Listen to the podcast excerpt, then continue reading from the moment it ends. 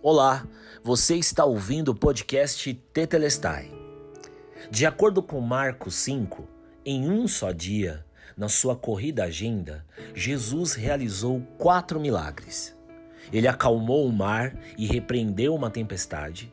Ele expulsou uma legião de demônios de um rapaz. Ele curou uma mulher que tinha um fluxo menstrual, uma hemorragia.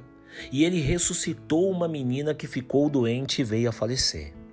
Não me entenda mal, mas se eu perguntar a você, no lugar de Jesus, qual desses milagres tem menor importância, tem menor urgência?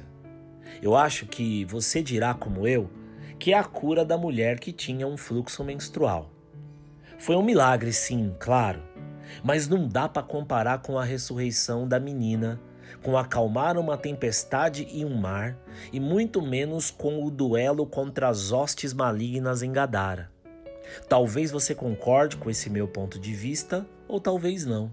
E não há problema nenhum se você não concordar, porque para cada um de nós sempre haverão coisas mais importantes e menos importantes. O que, que eu quero dizer com isso? Que o Deus que faz grandes milagres também se importa com aquilo que alguns, como eu aqui, acham menos importante.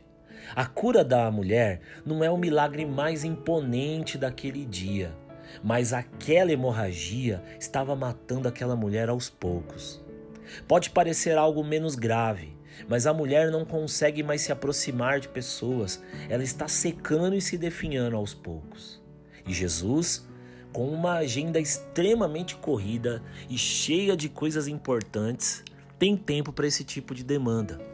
Diferente de algumas pessoas de hoje, diferente de alguns crentes de hoje, diferente de alguns pastores de hoje.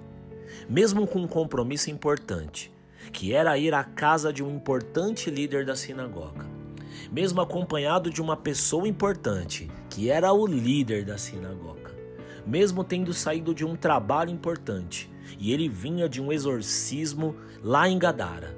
Ele parou para atender uma mulher que a sociedade achava menos importante naquele contexto. Ele a atendeu, teve tempo para ela, ouviu a sua história e sentiu a sua angústia. E ele falou mais com a mulher do que com Jairo até então. Escute uma coisa: Deus sara você naquilo que para os outros é bobagem.